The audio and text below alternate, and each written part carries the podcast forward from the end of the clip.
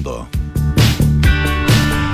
Son las 16.59, digamos, o 5 de la tarde en pocos, en pocos segundos de este jueves 13 de julio. Y les damos la más cordial bienvenida con toda la energía a una nueva edición de Café Duna, aquí en el 89.7, esperando que estén excelentemente pasando este día bastante agradable en cuanto a temperatura, porque no sabemos ver los otros aspectos. Sí, yo- 16,9 grados por los Ramírez, según la Dirección Meteorológica de Chile, me parece un buen. Sí, una bu- un- es una buena temperatura. una buena cifra, Una digamos. buena temperatura para empezar el día.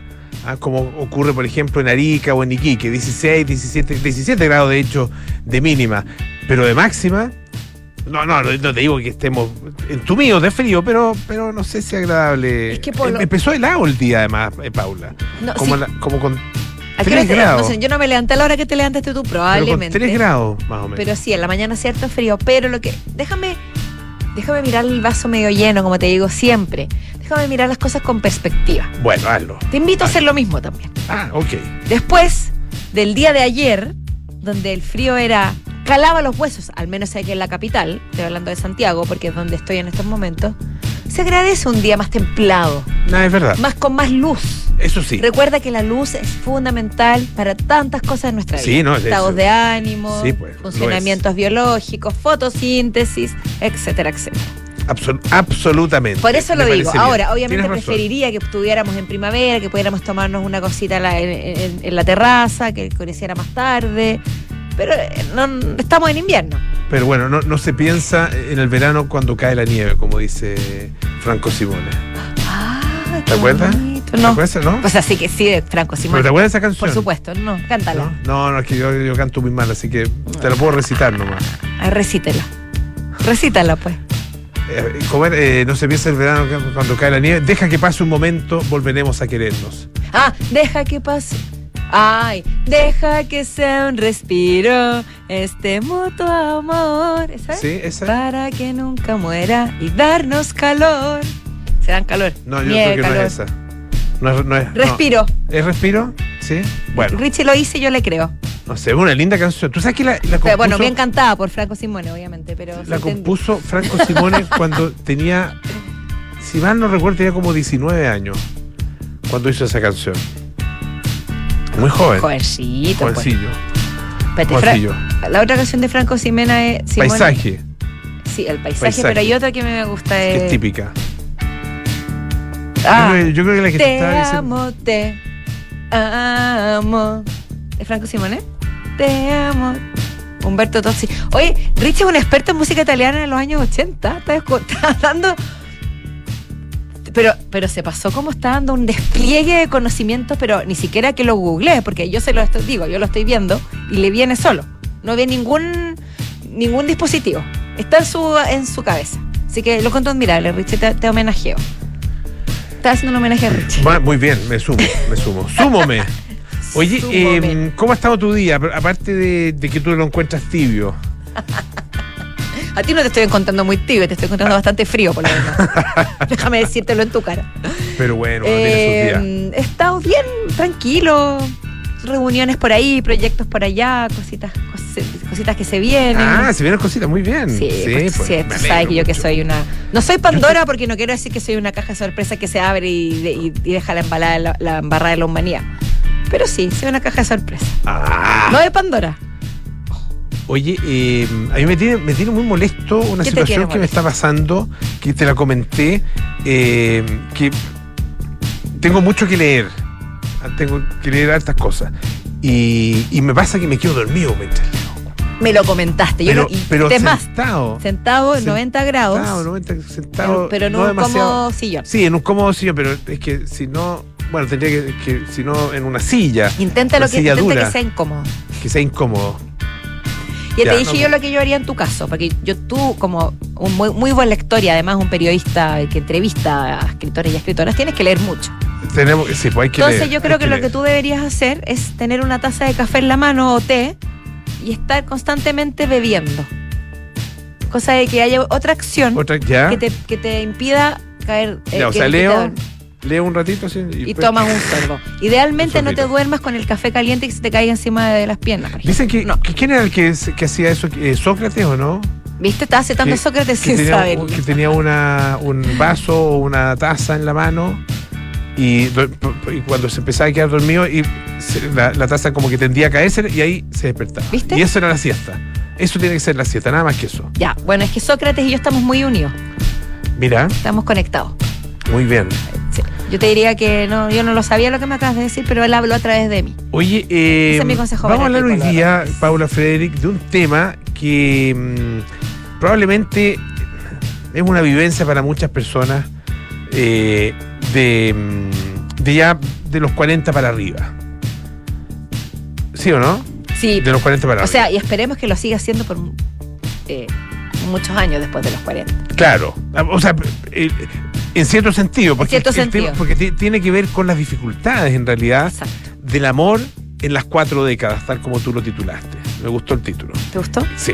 Ya. El amor en las cuatro décadas y sus dificultades. Y sus eh, vicisitudes. Vicisitudes. Me encanta esa sí, palabra. vicisitudes. y sus vicisitudes. No es tan fácil. No es tan fácil digamos, encontrar el amor después de los 40. Claro, Eso porque- dicen. Porque si tú llegas a, a los 40 y ya tienes el amor a tu lado, es distinto, pero encontrarlo. Ahora puede llegar otro. Ah, es puede que llegar otro. eh, puede llegar otro, pero Sí, pues. puede llegar otro a los 40, a los 50, a los 60, y etcétera. Puede llegar Todo otro, puede sí. pasar. Sí, es Pero, verdad. pero últimamente nos ha tocado comentar eh, artículos o reflexiones sobre, sobre lo difícil que se hace de pasar los 40 en muchos aspectos. Hablamos de la invisibilidad de la Sí, mujer pues. al llegar a los 49. Sí. Hablamos de la vejez. Ahí estamos, como medio. ¿Qué Bueno, está pasando? al- algo hasta puede ser el invierno. Yo creo, en primavera vamos a hablar de la juventud. por favor, te lo agradecería. Oye, también tenemos a nuestros infiltrados, Francesca Ravizza, que nos trae los, los detalles del acuerdo entre la Live Golf, ah, Sí. esta mm, liga de golf eh, de Arabia Saudita, y el PGA. Ah, eh, que es la Asociación de Golfistas Profesionales de Estados Unidos, bueno, y, y- que eh, reúne también a golfistas de, todas partes del mundo. Eh, se, conocieron algunos detalles a partir de una comparecencia de la Live Golf en el Senado, o sea, de, de este, de este proyecto de asociación entre estas dos eh, entidades que estaban en disputa. Bueno, finalmente se asocian. Y eso tiene, tiene muchas, eh, ah, o abre muchas preguntas ah, y, ciertos cuestionamientos en relación con cuál es el objetivo que tiene Arabia Saudita con todo esto y cómo los petrodólares están eh, eh, accionando, digamos, operando desde un punto de vista geopolítico. Los, petro, los petrodólares, al parecer, son siempre son el meollo del asunto cuando Siempre, están siempre es involucrados. verdad, siempre petrodólares. Al final, no todo termina en petrodólares. follow the petrodólares. Claro. Oye, y Patricio Lascano nos va a responder la siguiente pregunta. Pregunta, digo. ¿Existe la alergia estacional en invierno? ¿Mm? ¿Existe o no existe? ¿Existe alergia o resfrío? Bueno, puede ser Bueno, cualquiera de eh, las dos. era la clásica cuando en la época del COVID. Ah, no, no, sí, no, pues. es, que estoy es que tengo alergia, no, Tengo tranquilo, alergia. no tengo COVID. Tengo- Sí, tiene una tengo- cara de co- tenía una cara de. COVID, se les saltaba, uno me alcanzaba de los bichos ahí el COVID. Qué terrible. Oye, eh, estoy pegado, perdón, Sí, lo sé. Que, sé lo que vas a Pegado- decir. No sé si que quiero que lo decir. diga, pero dilo. me asusta, pero me gusta. Es que leí hoy día en la mañana un. Me llamó mucho la atención un, eh, un titular. Dame un segundito, ah, porque te lo voy a. Te lo voy a. mm, a reproducir el titular. Eh, dice San Fermín. Tú sabes que está corriendo San Fermín. eh, están en- en Sí, los- sí, sí. Cornada en el escroto a un holandés de 58 años en el séptimo encierro de San Fermín. Eh, tan. Qué. Es diario El Mundo, ¿ah? Diario El No, Mundo, sí, serio. De Pero qué España. específico. Claro, bueno, el- la cornada fue muy específica. Fue, Sí. sí. fue muy, muy, sea, fue, focali- fue pero- muy No focalizada. fue al callo, fue al. Ya. Claro. No lo voy a Eh, decir yo. Cosa que debe- yo me imagino debe ser tremendamente dolorosa. Eh, No lo he vivido ni nunca lo viviré menos. yo espero tampoco. bueno, Imagino que un toro. eh, Ustedes saben en qué consiste esto. Son lo, lo que llaman el encierro, ah, eh, que dejan salir a unos toros. Creo que son como 12 toros. Hoy día yo conté 12. Hice, estuve mirando ahí. Y los hacen correr por las calles de Pamplona, dirigiéndose hasta la plaza de toros de la ciudad. Eh, entonces, y eso lo hacen varias veces ah, durante todos estos días. Yo- hoy día estaban en el séptimo. Bueno, dice que los toros de Victoriano del Río ah, eh, que es eh, una, una ganadera, digamos, Victoriano del Río son el nombre de del, del, dueño, digamos, de la ganadera o de, los dueños de la ganadera del toro, no sé si el dueño de la, de la ganadera de estos toros, digamos, Ajá. toros de Lidia. Eh, dice, han sido los protagonistas de una nota de marca. Han sido los protagonistas del séptimo encierro de los San Fermines 2023. No es que yo celebre esto, ¿ah? no, no, no, no lo, encuentro terrible. Yo lo critico también, lo encuentro, terrible. Lo encuentro absurdo. Lo encuentro un despropósito, absoluto. Lo encuentro absurdo, pero bueno pero es curioso. Eh, dice, es el penúltimo de estas fiestas, antes de que mañana salten los Miura, que es una raza de toro, ¿no es cierto?, a las calles de Pamplona. El tiempo que han marcado los, que han marcado los astados, así le dicen los astados, porque tienen astas de toro. Lo único que quería es por la hablar en español. Ha sido de 2 minutos y 18 segundos una carrera muy rápida, algo a lo que ya nos tiene habituados esta ganadería. Bueno, el, tema es que es lo siguiente. Aquí será, es como esto es como el parte. Ya. Lo que pasó. Ok. Dice, bueno, que estos toros se ejercitan para ser veloces. Y se ha traducido durante todo el recorrido. En cuanto a los heridos, eso es lo más que más importa, el parte médico inicial de la Cruz Roja ha afirmado que se han producido cinco peticiones de atención y tres de estos casos han acabado con traslado al hospital Universitario de Navarra. Aunque el resto de los afectados han recibido contusiones sin deformidad, sí se ha producido un herido por asta de toro en Telefónica. Se trata de un holandés de 58 años y según el parte del hospital ha sido alcanzado en el escroto. Eh, la velocidad de los toros del Victoriano del Río ha provocado algunos momentos de tensión durante el encierro, especialmente por un toro negro que se ha descolgado hacia la derecha. Eh, Uy, tiene, está el nombre de los toros. Oye, se lo buscan. 580 kilos. Oye, vais de Holanda a meterte a, a ¿Fuiste de Holanda? A meterte a Pamplona. Bueno, obviamente esperamos que se recupere bien y sí, claro. Pero hay una pasión por el riesgo tremenda a meterse ahí, ¿no? O sea, una cosa como adrenalínica que... Mira, de Holanda se fue a Pamplona y va a volver a Holanda así medio desnivelado. Pero... pues que no te lo haces. Espero que nunca te va a volver más parecido, eh, déjame decirte. No, se lo, se lo ganó, se lo ganó, sí. se lo ganó, se, lleva el premio. Sí, se lo ganó. Ya, eso es lo que yo tenía, esa ha sido mi preocupación desde el día. Yo tengo otra preocupación que no tiene que ver con, con lo que tú mencionas. No quiero, no quiero abusar de la palabra. No, es, no, una palabra linda. Tú sabes que yo soy Lo que señala tampoco lo es, seamos francos. Pero, es, eh, pero en muchos casos es vital. Bueno, no, es necesario, obvio. Obvio, es necesario. Pero lo que voy, en muchos casos, digo ya, me puse futurista. Quién sabe si lo será en el futuro. Pero bueno, eh, tú sabes que yo soy muy amiga de, decir las cosas como son, de utilizar palabras que pueden resonar mal al oído. Pero me, cuido para no pasarme la raya. Ya. Pero yo soy amiga de, hablar de las partes del cuerpo como, como se dice y con libertad, tal como uno habla de la rodilla o del hombro. Ya. Porque todas son partes del cuerpo y son partes esenciales. Dilo entonces. pobre escrito del pobre holandés.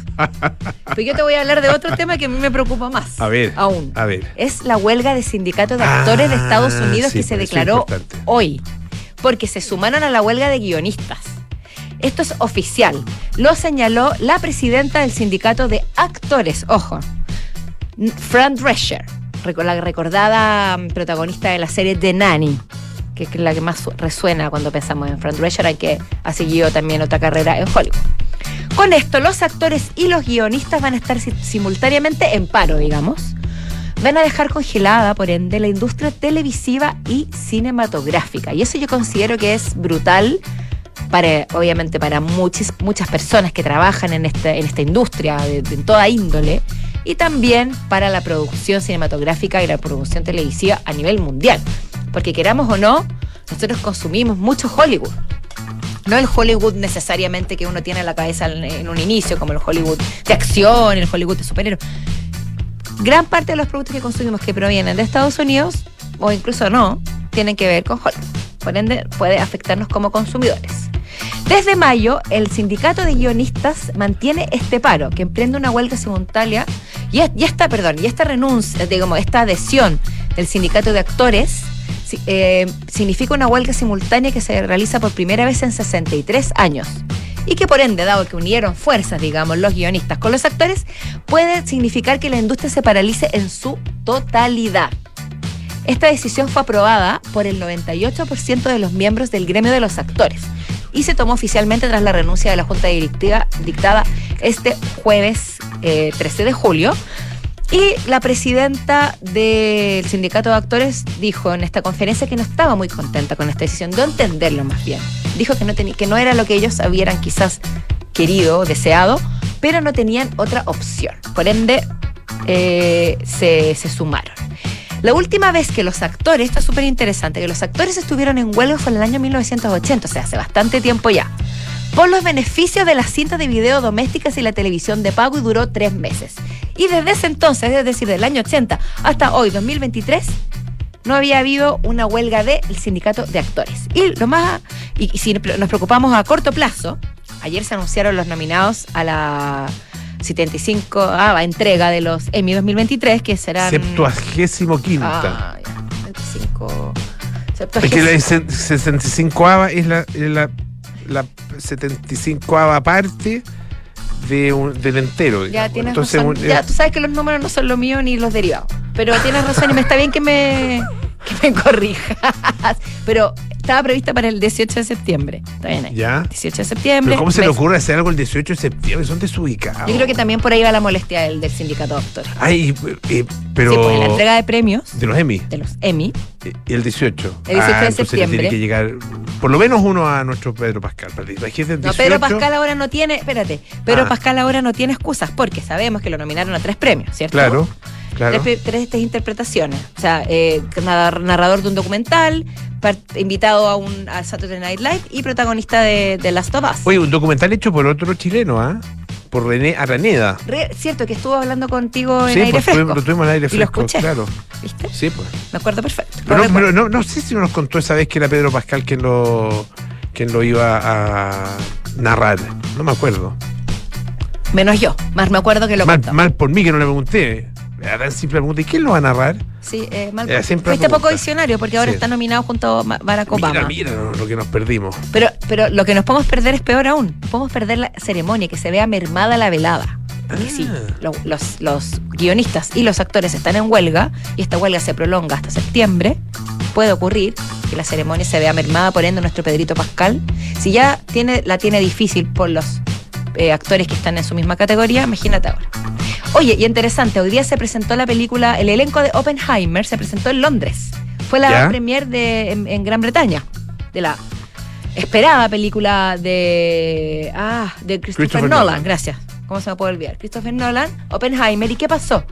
Durante la avant premier, es decir, los actores llegaron, participaron de la alfombra roja, posaron, empezó la proyección y se confirmó la, La huelga. la adhesión a la huelga, por ende ellos se retiraron. Se retiraron. Porque dijeron, Ah, si el sindicato de actores se hace parte de la huelga, nosotros nos vamos a retirar.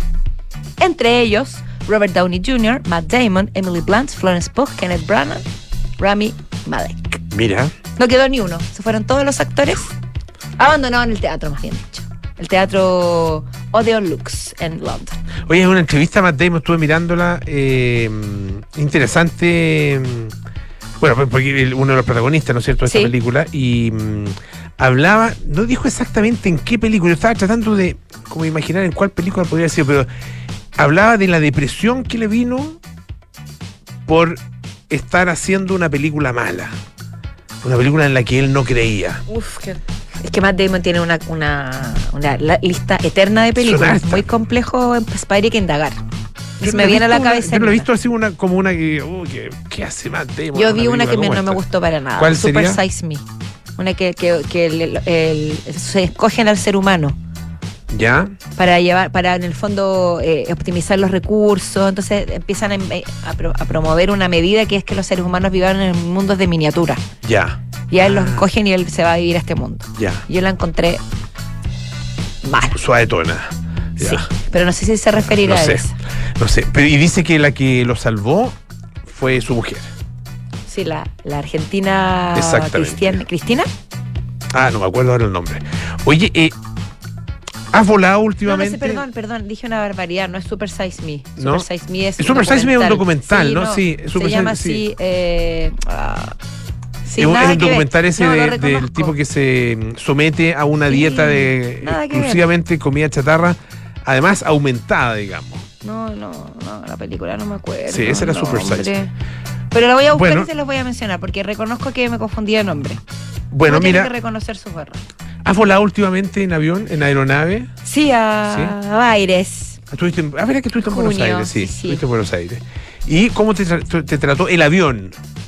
O la aerolínea, no sé. Bien, es bien fue bueno, un buen vuelo, bueno, un vuelo corto. es un vuelo muy corto. Es un vuelo corto. Me dieron hasta un- una merienda. Ah, bien pero buena, qué generosidad.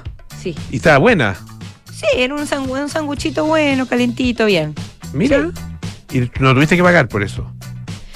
O sea, estaba incluido pa- dentro del pasaje, No digamos, nada pero- extra, pero era, por supuesto las maletas eran solo de cabina. Solo cabina. Sí. Bueno, Eso sí. fíjate que eh, para millones de pasajeros, dice una nota del diario Clarín, justamente de Argentina, Sí. La experiencia de volar deja mucho que desear gracias a la estrategia de la, comillas, miseria calculada con la que las aerolíneas brindan deliberadamente un servicio, un servicio deficiente, dice. Mira, eh, Interesante. y esto tiene que ver, de acuerdo con un, eh, un- una denuncia que hizo en su minuto un profesor de Derecho, Tim Wu, ah, que hay un acuerdo tácito entre las aerolíneas para degradar el servicio que ofrecen. Esa es la denuncia, la acusación. Como la coalición de los. No sé. Imagino como una coalición Bueno, claro, es como un. de las que han pasado por estos lados. co- claro, sí, como un, como un cartel o cártel. No sé cómo se dice. Bueno, dice que esta decisión fue volver mala la experiencia arriba del avión para que estemos dispuestos a pagar para evitarla. Los asientos son cada vez más chicos, Sí, el equipaje es cobrado por separado, eso es cierto. las atenciones prácticamente no existen, como las comidas y las bebidas gratis, Tú, por tú- ejemplo. tú te pegaste un viaje largo a Japón. Tú puedes dar- da- decir si sentiste esa diferencia. Eh, o sea, el- O a Europa. te- sí, te dieron, te dieron, nos dieron eh, comida, sí, pero ponte tú que si es un viaje, es que esto es un viaje muy largo en realidad, po. Viaje ultra largo. Claro. Pero básicamente nos dieron, es que como, como que se las arreglan para no darte almuerzo y comida, o almuerzo y cena, digamos, Claro. almuerzo y comida. Eh, sino que uno de los dos. Y, entre me- y, y lo otro es una merienda. Y entre medio, a veces con mucha suerte, unas galletitas, unos manicitos o un sanguchito mínimo. Ah, pero antiguamente uno comía, se podía tomar. Se de hecho, había gente que se, se bajaba del avión bastante a mal traer. ah, porque eh, empezaban a tomar desde que se sentaban. pues, Y por eso mismo el ahora cinturón, quieren- empezaban, "Trae un whiskycito, por favor. Un minito tinto. Un vinito tinto, un vinito No, es que blanco", ahora lo están restringiendo por, por los mismos acontecimientos que hemos comentado aquí, aquí sobre los pasajeros y las pasajeras enajenados. Pero yo creo que tiene más que ver con costos, ¿o no? No, no, sí, pero, pero además con alcohol.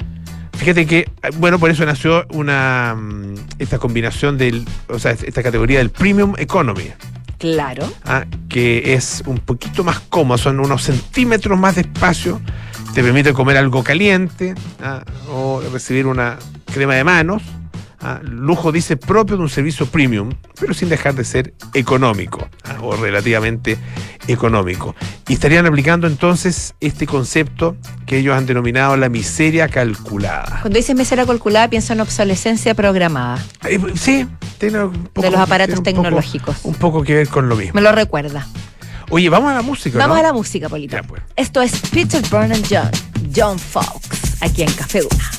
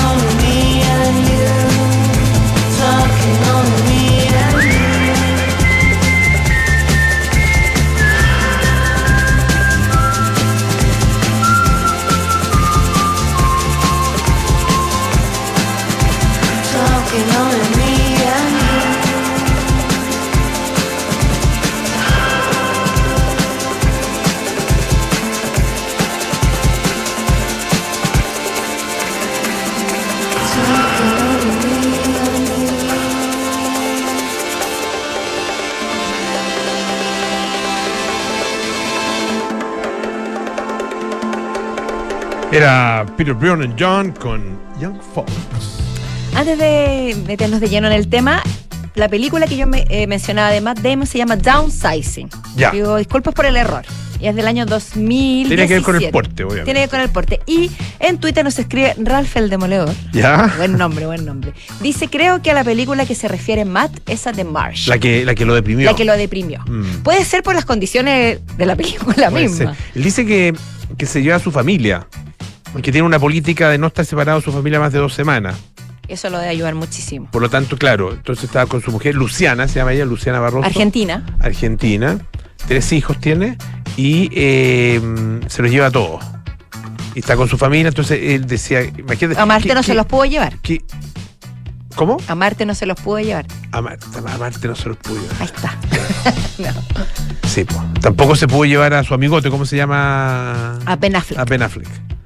Porque Ben Affleck está cumpliendo con J. Lo. No Ah, tiene mucho tiempo. Eh, Todos los días eso, ¿no? No, ¿cuántas cuatro veces a la semana. Cuatro veces a la semana.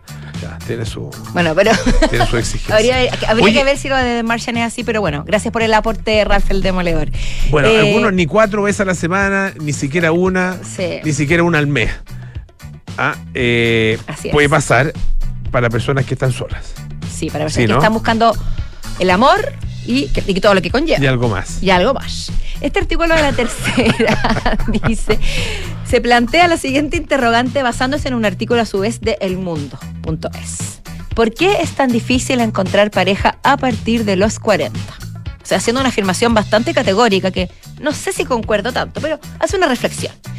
Dice, una mujer que, que da su testimonio para esta nota dice, si vas a cualquier bar es más fácil ver a gente por debajo de los 40 que por encima. Es más difícil conocer a personas. Lo que plantea este artículo básicamente es que a esa edad, digamos después de los 40, las personas sin pareja están en las siguientes situaciones. Por Un divorcio, viviendo una separación después de una relación larga, los separados que no saben cómo volver a las canchas, ¿viste? Y los solteros que ya a esas alturas de la vida no quieren comprometerse, ya se acostumbraron a su vida de soltero. Yo no sé si lo reduciría tanto, pero suelen estar dentro de esas tres dimensiones. Entonces lo que plantea esta nota también es que si tú vas a un bar y tienes más de 40 y estás en estas circunstancias, separación, relación larga o soltero empedernido o empedernida, la única opción que tienes es recurrir a una aplicación de citas. Y aparecen algunos testimonios de personas entrevistadas por el diario El Mundo, como el Isabel de 45 años, que dice que cuando era joven salía con mujeres, o sea, con sus amigas, y prácticamente conocía un montón de gente esa noche. Y ahora prefiere eh, apuntarse, digamos, a planes donde sabe que sus amigos van a estar, en un lugar, más seguro, más que aventurarse al- a, lo desconocido, podría decirse, ¿no?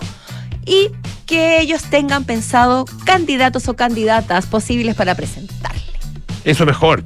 Sí. O sea, siempre es mejor. Pero ¿qué pasa con las aplicaciones? ¿Qué pasa con las, las- Hemos, hemos hablado de esto en no, otras la- pero las aplicaciones al final de cuentas yo, yo te lo digo como una ex soltera, ya llevo varios años, pero tuve mucho en las aplicaciones después de que me separé, también fui divorciada, no, no, no a los 40, pero casi, o sea, algo viví, tengo mucha gente cercana que lo vive.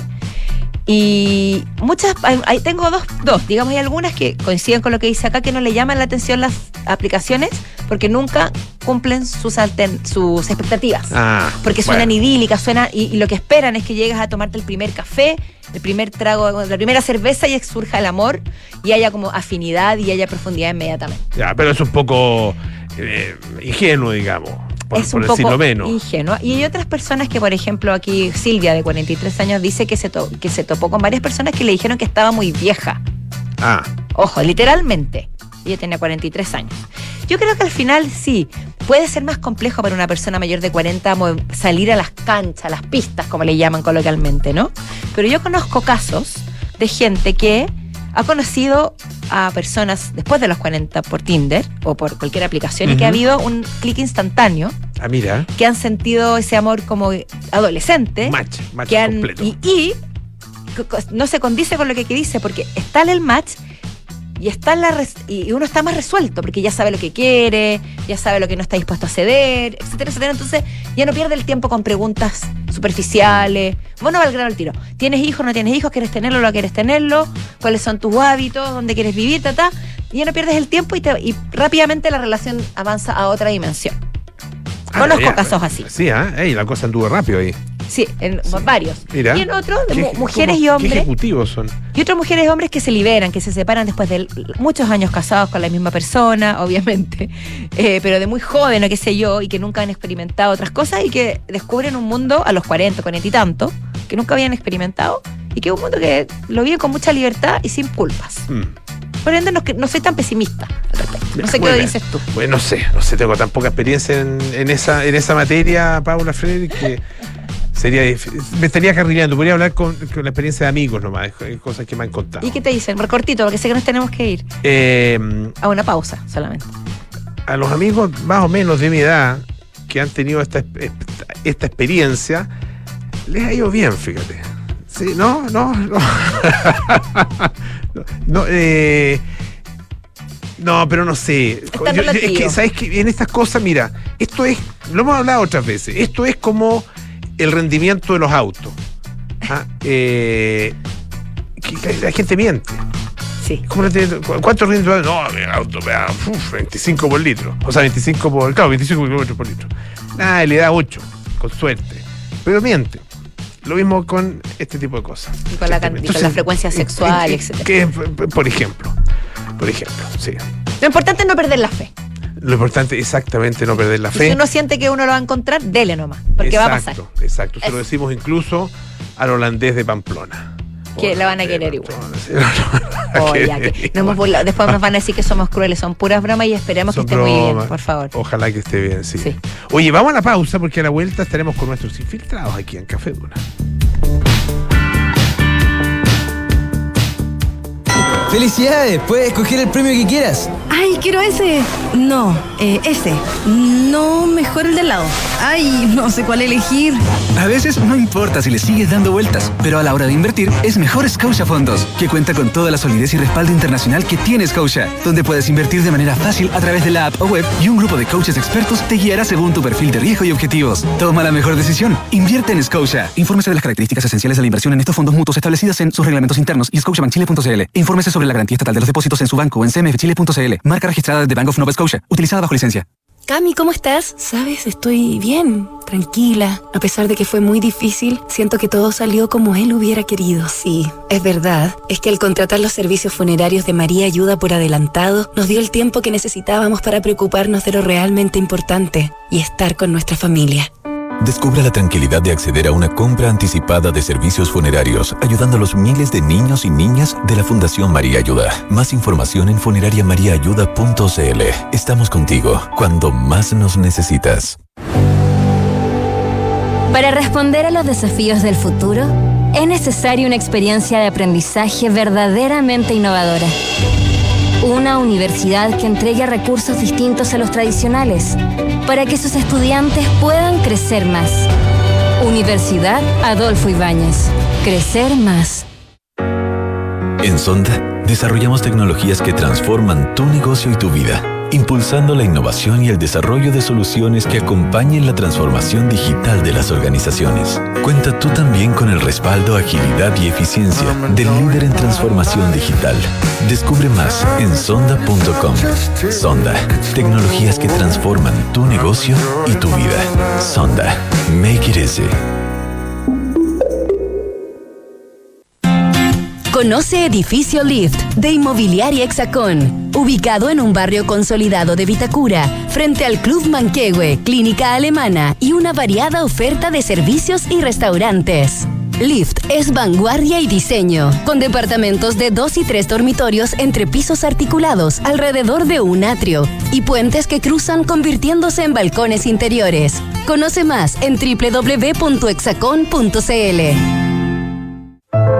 ¿Qué es tener socios? Es compartir los mismos intereses, plantearse los mismos objetivos, generar relaciones duraderas. Es coinvertir. Por eso, en MB Inversiones no tenemos clientes, tenemos socios. Socios unidos por la misma pasión, hacer crecer nuestro patrimonio. Este año, al cumplir 25 años, renovamos nuestro compromiso con nuestros socios en la coinversión. Únete a MB Inversiones, seamos socios y coinvirtamos. MB Inversiones, desde hace 25 años, coinvertimos. www.mbi.cl Agente de Recursos Humanos. Tu misión es contratar de Fontana y conectar la gestión de personas con firma digital, asistencia, remuneraciones y mucho más. ¿Estás lista? Sí, estoy lista. Este mensaje cargado de eficiencia se autodestruirá en 5 segundos. No esperes más y aumenta la productividad superando todas las misiones de la gestión de personas con Defontana Recursos Humanos. Entra a defontana.com y contrátalo con un 50% de descuento en la implementación. Defontana. Pensemos digital. Todos soñamos con una llamada sorpresiva que nos confirme que ganamos ese merecido viaje. ¿Aló? Miami te lo confirmó. Cumplimos 130 años y llevaremos 130 grupos de cuatro amigos a Miami.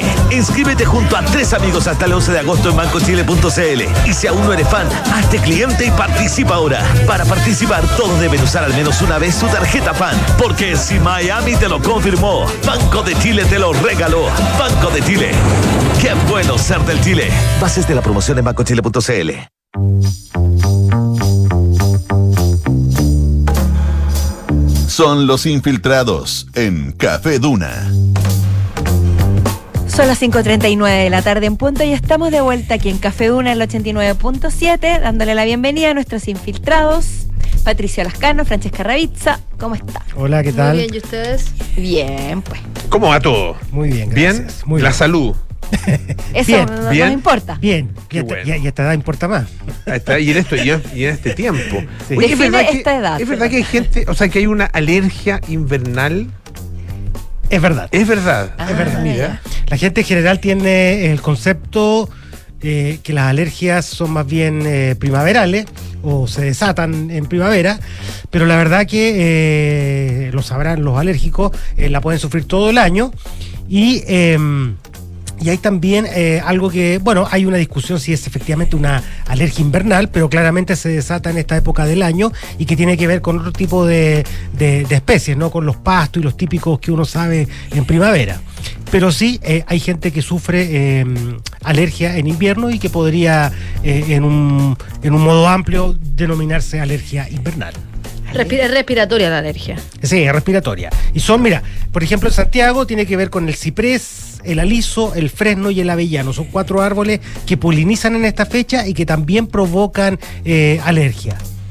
O sea, uno puede decir con propiedad Sí, no, que tiene alergia. exactamente. Porque lo que hablábamos al inicio del programa era que un tiempo era que uno decía, no, es alergia, cuando, para, para evitar decir que tenía COVID o para no levantar sospecha. La alergia se ocupaba como comodín para cualquier malestar, cualquier afonía, lo que es. O se confundía también. También, También. pensaba que también, tenía también, co- sí. Corvic. Bueno, eh, eh, ya hoy se calcula que el 25% de los chilenos tiene eh, alguna alergia, eso es uno de cada cuatro, y que es coincidente con la estimación a nivel mundial. Y lo que es peor, se estima que de aquí al 2050, en unos 20 años más, prácticamente la mitad de la población va a tener alergia. Es un, es un mal que está creciendo. Esta, esta alergia invernal, ¿cuáles son sus características? Mira, eh, es es básicamente similar a la de eh, a la de la primavera, no tiene mayor diferencia, pero eh, lo que dice Francesca también es muy cierto, es cómo tú la distingues de un resfrío, porque de verdad podría confundirse. Eh, una de las eh, maneras de distinguirlo es que normalmente eh, la alergia te produce un problema eh, muy respiratorio, muy focalizado. Pero solo eso. En cambio, el resfrío, por ejemplo, te debilita el cuerpo y uno anda como adolorido. Adolorido, ¿Y pican los cansado, ojos? claro. Con la alergia ¿Con sí. esta alergia de Con acá la- del invernal? Sí, con la alergia sí. Son los mismos síntomas que la alergia primaveral y también es un síntoma muy distintivo del resfrío. Eh, el resfrío también a veces da con, em, da con, eh, con fiebre, lo que tampoco ocurre en, en la, en la alergia. Eh, los estornudos también. Tú dijiste que tiene que ver con especies eh, Que naturales, polinizan. digamos, que polin- Ya, no es porque, porque uno podría decir, si uno está, por ejemplo, más tiempo eh, al interior de las casas, eh, puede ser que la alergia al ácaro del polvo se, se agudice También. o, se exprese más. Se, se adelantó a mi exposición. Ah, pucha, perdón. Era la Es un adelantado. tres. Era la Que le estaba sapeando los apuntes. No, no, no, no, pucha, perdón. no, está bien. ¿Eso es alergia? Sí, ¿Eso, alergia. eso, eso tuyo? Eso me, me trapiqué.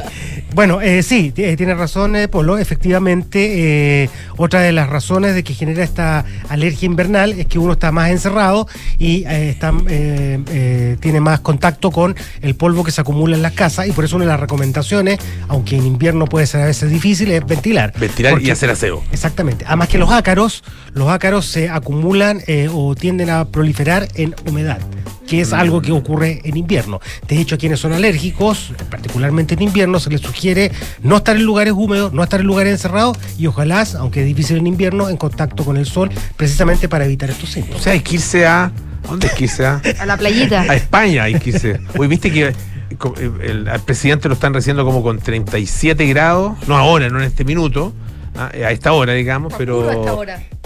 Tan Está- pura hasta Pero cuando se noche, bajó claro. del avión, Pero no sí, baja mucho la, la ¿no? Se viene, eh, se viene un verano caluroso también en Chile. Sí. Eso es eh, Ah, sí, el, ¿ah? el impacto del fenómeno del niño. Que una de las cosas que hace es aumentar la temperatura, no solo la lluvia. Así Ya. que se prevé, o sea, de hecho los, los climatólogos, no, o sea, nos salimos del tema, pero también está interesante, los climatólogos auguran que eh, 2023 y 2024 probablemente van a estar entre los años más calurosos de la historia. ¿Y secos también? Y secos también. En los veranos al menos. Este, este invierno en Chile se pronostica que podría ser un poquito más lluvioso que otros años, pero eh, eh, ayer sacábamos la cuenta en un reportaje y eh, sigue siendo, está dentro de los 13 años más secos de la historia. Chuta. O sea, a pesar de las últimas lluvias, sigue siendo un año seco. Oye, Pato, volviendo a la alergia, tú estabas hablando solamente de alergias respiratorias, porque el invierno igual tiene una alergia, sobre todo los que no es una alergia, pero es este que hace tanto frío que como que se parten las manos. No sé si. Eh, eh, sí, con eh, que no son saba- que le dicen sabañones, pero, Sí. pero no es, y de verdad es muy doloroso porque se hacen grietas, Sí. que eso también es como que se, se, se conoce como alergia al frío, pero Sí. no es alergia al frío. No, es una manera de decirlo, efectivamente. Y, y claro, para los que hacen deporte, por ejemplo, al aire libre en Mm. invierno, eh, lo sufren eh, de alguna manera. Eh, otro, otro elemento que produce eh, eh, alergia y, y que probablemente también más en invierno eh, es la caspa de los animales, los gatos, los perros. Ah, otro tema, eh, tema importante también que también están encerrados y uno está en- más en contacto con ellos. Exacto. Y, eh, exi- y existe una de teoría. es verdad. Y existe una teoría general eh, que los seres humanos hemos, ido estado- hemos ido perdiendo nuestra capacidad eh, inmune, nuestro sistema inmune se ha ido debilitando con, con los años eh, y que eso se exacerbó con, eh, con, eh, con la pandemia. Mm. Por lo tanto, quienes a lo mejor no tenían problemas con los animales, hoy sí podrían tenerlo. Mira, oye, el- hay gente que eh, tiene tratamiento, toma medicamentos, ah, de, de manera, incluso de manera permanente, en los periodos en que se supone que se expresa más la alergia, que en general es- uno la asocia más con la primavera, ¿no es cierto? Sí. Eh, sin, sin, sin dar recetas, digamos, pero convendría eh, a lo mejor prolongar esa, Exacto, exacto. ese consumo, ¿sí? Exacto, la recomendación general es que eh, eh, si tú tienes más o menos identificada tu alergia eh, y sabes que, por ejemplo, hay ciertas especies que van a polinizar y esto es en invierno, tú puedes adelantar el tratamiento. Eh, por supuesto, siempre es bueno acudir a un médico, Sí, claro, te lo diga un médico. Pero en general la recomendación es sí, tú puedes eh, o mantener el tratamiento durante todo el año o adelantarlo eh, según la aparición de los síntomas. Porque después en está- primavera surgen otras. Y la gente que tiene alergia a la primavera o alergias constantemente es más propensa a tener alergias de invierno. Sí, también. Entonces al final pasas todo el- todas las estaciones con alergia. Va- vamos a tener que convivir con eso. Y de hecho, a propósito de los tratamientos, eh, bueno, están los concebidos antihistamínicos, están eh, los corticoides, pero a- hay unos más avanzados que son terapias autoinmunes o inmunoterapia, eh, que son bastante más eficaces, son bien específicas, pero de repente gente que sufre mucho eh, puede intentar eh, eh, este tipo de terapias que pueden ser eh, eh, más efectivas a largo plazo. Oye, Pato, disculpa, y hay gente que también dice que son emocionales las alergias, entonces también que ahí hagan mindfulness, busquen algo también, alguna técnica para bajar el estrés. Ahí la hay puede gente, ayudar mucho. hay gente, digo, los doctores también han dicho que no hay gente. ¿Ves con alergia? Mente sana en cuerpo sano, Sí. eso es, es- es- es muy verdad. cierto. Siempre el poder de la mente es, es tremendamente poderoso y por lo tanto tiene sentido lo que tú dices. Ya, pues muchas gracias, Pato. ¿ah? Bueno. Voy a meditar mientras ustedes hablan. golf. Mindfulness. No, es que la Paula tiene. La, la Paula. La Paula es una caja de sorpresas, Pero no de Pandora, ya lo dije. no de Pandora.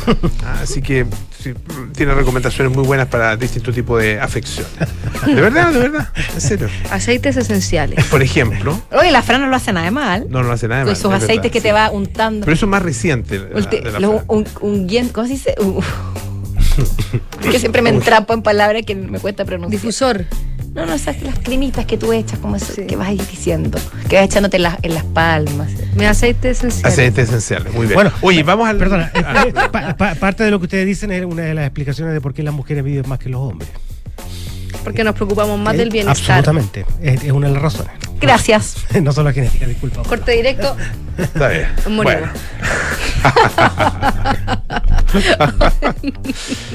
Oye, eh, sigamos hablando de, de- de cosas interesantes. Sí. ¿ya?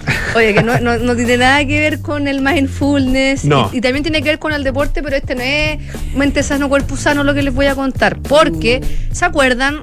Hace unas semanas atrás que la Live Golf y el PGA anunciaron un acuerdo a propósito de la fuga de algunos golfistas que estaban teniendo por los petrodólares.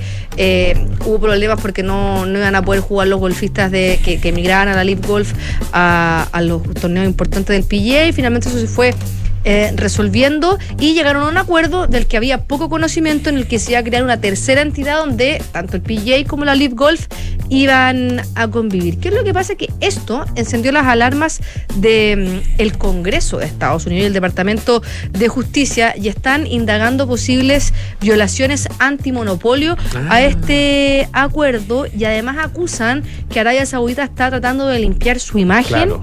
a través del deporte, que esto es algo que eh, a, a- a viva voz, varias, varias personas del, eh, del mundo del deporte y de la política han hecho eso y sobre todo lo- los familiares de la víctima del 11 de septiembre también han, han sido muy críticas con este acuerdo. Es por eso que algunos dirigentes del PGA, que es estadounidense, han tenido que ir a testificar a tribunales y uno de ellos fue Ron Al Price. Senado. Al Senado, perdón.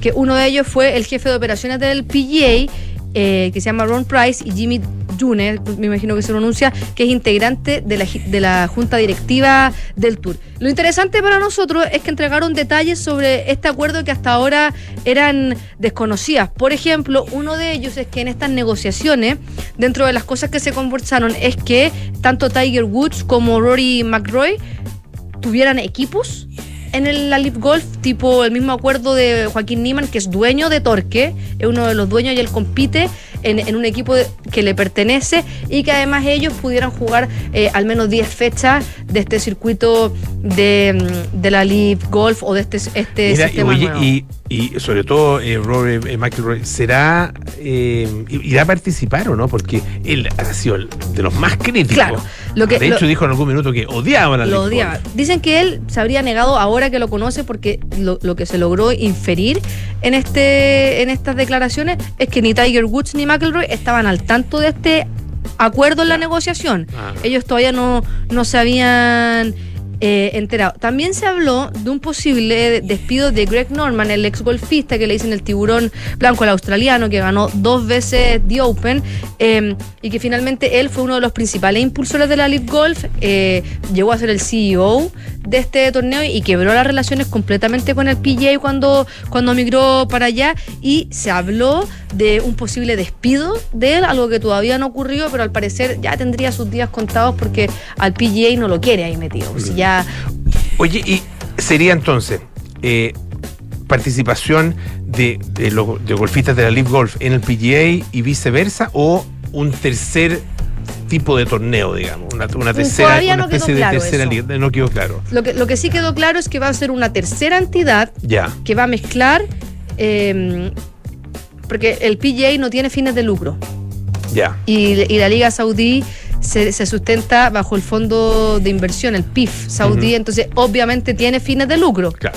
Eh, esta va a ser una entidad en la que van a estar lo- la plata la va a poner Arabia Saudita, pero la organización, hasta lo que, eso no quedó claro en este, en este discurso, es la organización y todo lo que responda un poco más a valores éticos y deportivos van a estar a cargo de el PGA. Eh, en relación al dinero que va a recibir el PGA o, esta gira estadounidense para aceptar este acuerdo, eh, Ron Price dijo que supera los mil millones de dólares. La inversión que va a hacer eh, eh, el, Fondo Monetario Saudí. ¿Qué es lo que pasa? Lo que busca, lo que busca el Senado de Estados Unidos es cómo, eh, y hay un comité que está destinado a esto, busca determinar cuál es la relación entre la inversión saudí y los intereses geopolíticos de. Arabia Saudita. Y de hecho el senador demócrata Richard Blumenthal dice que él dice que es claro, porque lo que nosotros queremos es poner al descubierto cuáles son las relaciones de este involucramiento brutal, dice él, eh, y, eh, y represivo régimen, también lo, lo cataloga así, en una querida institución estadounidense, porque no es cualquier cosa, no es el PGA es muy tradicional, es muy estadounidense, y eh, ¿por qué ahora la PGA sí quiere Mm. cuando antes se opusieron tan rotundamente? O sea, ¿qué hay detrás de, de todo esto? Y también porque esto abre más preguntas, o sea, ahora es el golf, pero mañana puede ser la NBA, la NFL, entonces, eh, eh, eh, ¿qué hizo que, la- que el PGA Dice que la MLS también podría ser. También Ah, podría ser. y-. así que de verdad, la, la MLS ya está trabajando en fórmulas, por ejemplo, que no tienen nada que ver con, con Arabia Saudí, pero formas de inversión distintas a, la- a las tradicionales, como por ejemplo la llegada de Messi, donde se está ocupando como la forma Jordan, en la que Lionel Messi eh, le paga el auspiciador su sueldo, Apple tiene acciones, va a recibir acciones también de, eh, va a recibir un porcentaje del aumento de suscriptores a MLS Pass, que es el sistema de suscripción para. Entonces, lo de Arabia Saudí es eh, lo que está pasando en la Live Golf, lo ven como, como la punta de lanza, algo que podría ser algo mucho más grande, que, que a lo mejor es, a ojos de los de algunos políticos norteamericanos podría ser una estrategia geopolítica. El caballo Eh, de Troya. Claro. Ya pues. Muchísimas gracias, Fran. Oye, hay harto deporte entretenido el fin de semana. ¿eh? Pues está el tenis, está la- el final de, la final de Wimbledon. ¿no es cierto? Sigue el eh, Tour de Francia. Parte del Mundial de Natación, de deportes Natación, acuáticos. Deportes acuáticos. Y estaremos comentándolo, en me imagino, Sí. la próxima semana con Y Francesca. aprovechen de comprar las entradas para el Ah, para el No, Panamericano, sí. sí, po. Están agotando como pan caliente. Sí, están vendiendo muy bien. Pero qué bueno que se agoten porque eso quiere decir que hay un interés genuino y entusiasta por ¿eh? el O sea, deporte. igual que antes, son un millón y tanta, millón doscientas mil entradas. Así Me que- contó Lucho Pero- Cruces, que trabaja en el streaming acá con nosotros, que el voleibol se acabó ayer. ¿La- ¿Para la final o para todos? Dijo que él estaban tratando de comprar para el Ah, vole mira. y, y se acabó. Hay que mirar. hay Oye, que- ojo que hay algunos observar. deportes que eh, se compra por jornada. Por ejemplo, yo hablo del waterpolo, que, que, que, que soy el que más estoy más, más, más involucrada. Sí, pues, no imagino. En la mañana juegan las mujeres, en la tarde juegan los hombres y tu entrada, que sale 6.900 pesos, te sirve para ver la jornada matutina o la jornada PM. Ya. Entonces, de Ah, los tres buena. partidos y Chile va a jugar todos los días. Excelente. Ya pues. Muchas Nos gracias, vamos. nos despedimos. Viene Enrique ya con las noticias y luego Polo Ramírez, aire fresco. Hasta mañana. Chao, chao.